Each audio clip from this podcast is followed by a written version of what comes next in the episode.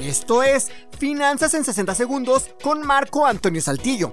¿Te has preguntado de qué depende que necesites 20 pesos mexicanos para intercambiarlos por un dólar norteamericano? ¿O por qué se requieren 65 pesos de República Dominicana para cambiarlos por un euro? Pues, aunque no lo creas, al igual que todo en la economía, el precio de las divisas depende de la ley de la oferta y la demanda. Cuando una moneda es muy deseada, su precio subirá. Si un país atrae a muchos turistas, los turistas desearán adquirir la moneda de ese país para poder gastar.